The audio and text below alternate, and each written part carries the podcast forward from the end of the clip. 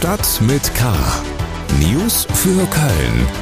Der tägliche Podcast des Kölner Stadtanzeiger mit Helmut Frangenberg. Herzlich willkommen zu Stadt mit K. Das ist die Ausgabe vom 11.11.2021, die Episode 51. Hier gibt's in den nächsten rund 10 Minuten das Wichtigste für Köln.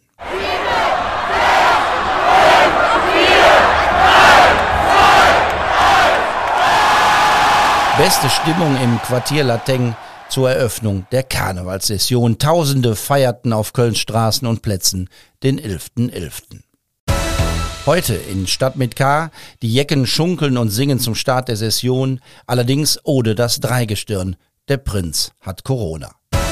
Kontrollen und Auflagen. Wie funktionieren die Zugangsbeschränkungen auf den Plätzen und in den Kneipen, wo Karneval gefeiert wird? Was in Köln heute möglich ist, lässt den Rest der Republik staunen. Wir schauen auf Kommentare und Reaktionen zum Kölner Karnevalstreiben, die im Netz zu finden sind. Schlagzeilen.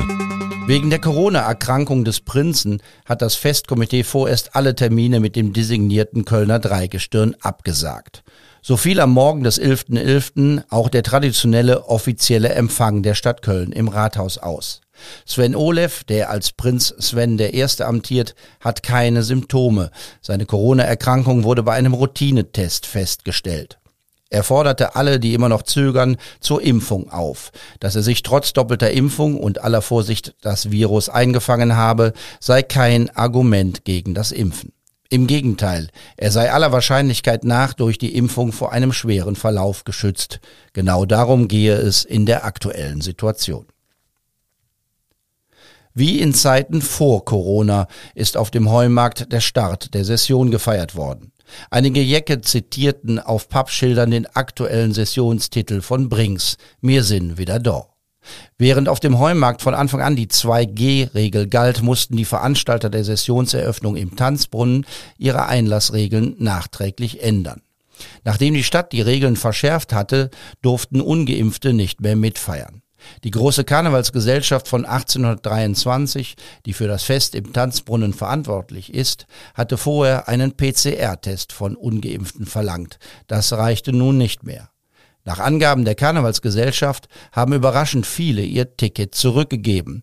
Demnach hatten wohl rund 400 Menschen ohne Impfung ein Ticket gekauft. Premiere für ein neues Open-Air-Karnevalsformat. Auf dem Karlsberg-Gelände in Mülheim wurde erstmals das Festival Jeckenwill gefeiert. DJs aus der Elektroszene trafen auf Kölsche Karnevalsbands. Rund 800 Menschen feierten mit. Der Feierhotspot für junge Leute blieb aber das Studentenviertel, wo sich bereits am frühen Morgen Schlangen an den Zugangspunkten bildeten. Rund um die Unimensa waren sogenannte Überspielflächen eingerichtet worden, die sich ab mittags füllten, weil es auf den Straßen des Quartier Latengs zu voll wurde. Auf der Zülpicher Straße wurde eine Person durch einen Flaschenwurf verletzt. Ob jemand die Flasche in die Glasverbotszone geschmuggelt hat oder ob sie aus einem Fenster geworfen wurde, war zum Redaktionsschluss dieser Podcast-Ausgabe noch unklar. Premiere bei Stadt mit K für mich als Podcast-Host. So nennt man das Neudeutsch Host, das heißt Gastgeber. Und das gleich an einem besonderen Tag, dem 11.11.2021. Es startet eine besondere Karnevalssession, in der im Moment keiner mehr so ganz genau weiß, was denn wohl angesichts der steigenden Corona-Zahlen möglich ist und was möglich sein wird. Wir sprechen jetzt ein bisschen ausführlicher drüber. Fastelavend. Auf den Straßen und in vielen Kneipen wird gefeiert, ein Sessionsauftakt in schwieriger Zeit. Nicht nur die Corona-Zahlen steigen, auch die Verunsicherung bei vielen steigt, wie man denn mit so einer Lage umgehen sollte. Zehntausende sind kostümiert und feiernd in der Stadt unterwegs. Mit welchem Gefühl tut man das? Und haben die Jecken beim Feiern eigentlich ein schlechtes Gewissen?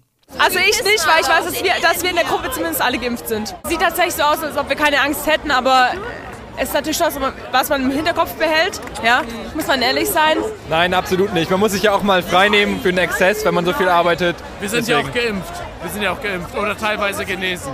Zwei Antworten aus dem Quartier Lateng. Die einen feiern, für andere ist es heute ein mehr oder weniger normaler Arbeitstag. Doch in diesem Jahr schauen natürlich auch diejenigen, die sich wenig aus diesem 11.11. .11. machen, gespannt aufs Geschehen.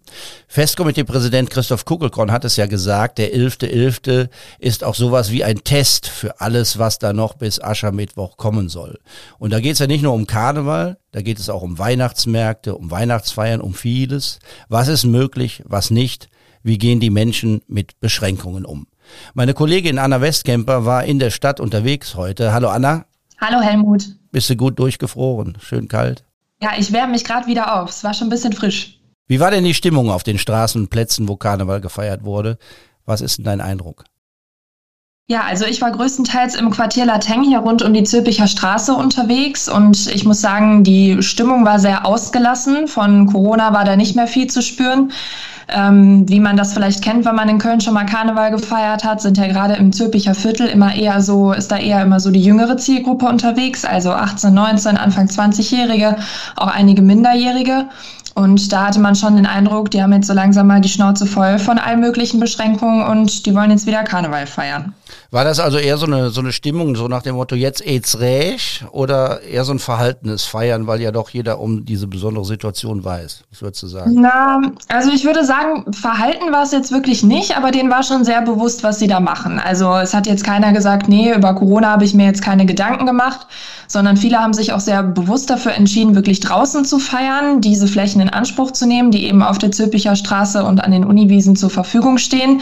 Aber ich würde sagen, Verhalten, das hat man jetzt nicht gemerkt. Äh, die Stadt hat ja diesen Bereich wie auch andere Bereiche absperren lassen, um die Zugänge zu kontrollieren. Ähm, Ungeimpfte durften große Bereiche der Stadt nicht betreten und auch für die Kneipen gilt ja die Vorgabe Eintritt nur mit 2G oder noch strenger. Wie laufen denn diese Kontrollen? Wie ernst wird das genommen? Wie hast du das gesehen? Also für den Bereich rund um die Zülpicher Straße, äh, zu der es ja verschiedene Zugangsmöglichkeiten im ganzen Quartier Lateng gab, habe ich das so erlebt, dass ähm, schon gewissenhaft kontrolliert ist. Es wurde mit der Kopfpass-Check-App die digitalen Impfausweise wurden damit überprüft.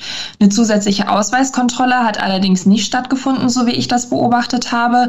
Und ein Sprecher der Stadt Köln hat dazu gesagt oder hat auf die Corona-Schutzverordnung verwiesen und meinte, ja, ähm, den Personalausweis muss man sich auch eigentlich nur zeigen lassen, wenn das Kontrollpersonal den Eindruck hat, ah, die Person, die mir hier gerade einen Impfnachweis zeigt, das ist die vielleicht überhaupt nicht, das überprüfe ich jetzt nochmal. Also da hat man durch diese digitale Methode die Impfausweise kontrolliert. Ich würde sagen, das hat auch eigentlich ganz gut geklappt. Was ich an den Gaststätten oder an den Clubs so beobachtet habe, hat man da die Impfausweise größtenteils per Sichtkontrolle kontrolliert, hat sich allerdings dazu dann den Personalausweis zeigen lassen. Mhm. Diese Einlasskontrollen sind ja schon was Besonderes. Bislang gab es das nur, äh, um zu volle Areale zu verhindern oder um zu verhindern, dass da Glas mitgenommen wurde. Jetzt muss man da einen Impfpass zeigen und einige haben vorher gedacht äh, oder spekuliert, dass das auch zu Konflikten an den Kontrollpunkten führen kann. Mhm. Gab es das oder war alles friedlich? Nee, also bei den Kontrollen habe ich ähm, da überhaupt keinen Unmut feststellen können. Ähm, das ging eigentlich relativ äh, zügig. Es hat sich natürlich ähm, gestaut oder gedrubbelt jeweils vor den Kontrollpunkten. Gerade zu dem Zeitpunkt, wo es dann den Einlassstopp an der Zülpicher Straße gab und die Straße schon sehr ausgelastet war. Aber dass jetzt jemand auf diese Vorgaben in irgendeiner Art und Weise negativ reagiert hat, das habe ich nicht beobachtet. Ich habe in einem Fall gesehen, ähm, dass eine junge Frau abgewiesen wurde, weil sie wohl nur einen Testnachweis dabei hatte. Es aber sehr danach aus, dass es eine ausländische Touristin war. Das heißt, sie hat im Vorfeld vielleicht nicht mitbekommen, dass sich die Regeln nochmal geändert haben. Und die jungen Leute, mit denen ich gesprochen habe, denen hat das auch total eingeleuchtet, dass jetzt nochmal extra 2G gilt. Und ähm, da hat das eigentlich keinen gestört. Herzlichen Dank, Anna Westkemper zur Lage am 11.11. .11. in der Stadt. Digital.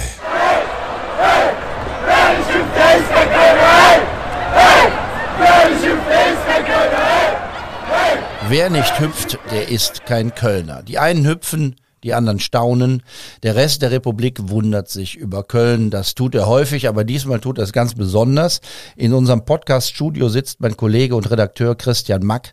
Er hat sich mal angesehen, wie denn das Treiben in Köln im Netz so kommentiert wird. Christian, was kann man denn da so lesen? Ja, die Republik blickt so ein bisschen, äh, also außerhalb Kölns, ein bisschen mit Unverständnis äh, auf äh, die Domstadt, äh, denn wir haben ja ein Video gepostet vom 11.11. .11. von der Zülpicher Straße und das ist bei Twitter mittlerweile, jetzt muss ich noch ganz aktuell auf die Zahlen schielen, fast 800.000 Mal angeschaut worden. Liebe Zeit. Und Jan Böhmermann hat das auch retweetet und deshalb ist es natürlich auch, hat sich es auch sehr gut verbreitet und ähm, er hat dazu geschrieben, Alaf heute als sexy Krankenschwester auf der Zülpicher Straße, an Weihnachten als als sexy Intubierte in der Uniklinik. Also das gibt so ein bisschen die Stimmung wieder, wie der Rest der Republik so ein bisschen auf dieses, dieses bunte, sehr enge Treiben äh, blickt, denn die Leute ähm, sind natürlich, äh, haben ein bisschen Unverständnis. Also einer hat bei Twitter geschrieben, ähm, ja, Hauptsache äh, der Laternenzug meines Kindes wurde gestrichen, aber in Köln darf gefeiert werden.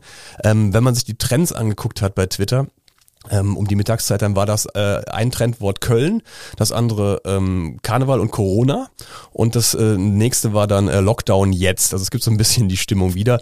Eine Userin auf Twitter hat geschrieben, die den schönen Namen Knusperflogge hat, also es ist eine Sechsin, das heißt wohl Knusperflogge. Sie schreibt, ähm, Knusperflocke, das heißt wohl, das Rheinland kann es nicht ertragen, dass Sachsen vorn liegt. Ich nehme an, sie äh, spielt da auf die Corona-Zahlen an und ja, äh, meint damit, dass wir jetzt hier unbedingt nachziehen wollen, indem wir Karneval feiern.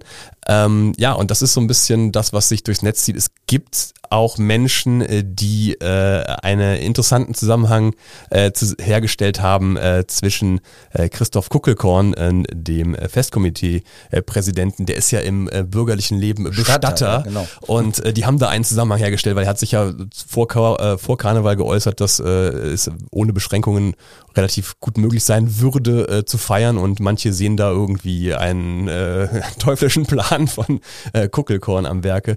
Das ist natürlich bitterböse. Das ist sehr gemein. Gibt es denn auch Verständnis? Es gibt auch Verständnis, wenn man zum Beispiel bei uns auf ähm, die äh, Facebook-Seite guckt. Da wird natürlich auch viel kommentiert, ob man das dann hätte machen müssen, äh, jetzt heute an, am 11.11. .11. oder eben nicht. Es gibt aber auch Menschen, die das mit Verständnis kommentieren. Eine Userin schreibt zum Beispiel, leben und leben lassen. Was ist denn das Problem? Äh, gebt den Menschen doch mal ihr Leben zurück. Viele sind geimpft. Wir durften monatelang fast gar nichts mehr machen. Irgendwann muss das Ganze, muss der ganze Spuk doch auch mal ein Ende nehmen. Also es gibt auch Verständnis und auch auf diese, ähm, auf diesen Kommentar gab es relativ viele Likes. Das war's für heute im Podcast Stadt mit K. Viele Berichte und Eindrücke von diesem besonderen Tag finden Sie bei ksda.de und in der gedruckten Ausgabe des Kölner Stadtanzeigers. Bleiben Sie wachsam, aber auch gelassen. Tschö und Allah. Stadt mit K. News für Köln. Der tägliche Podcast.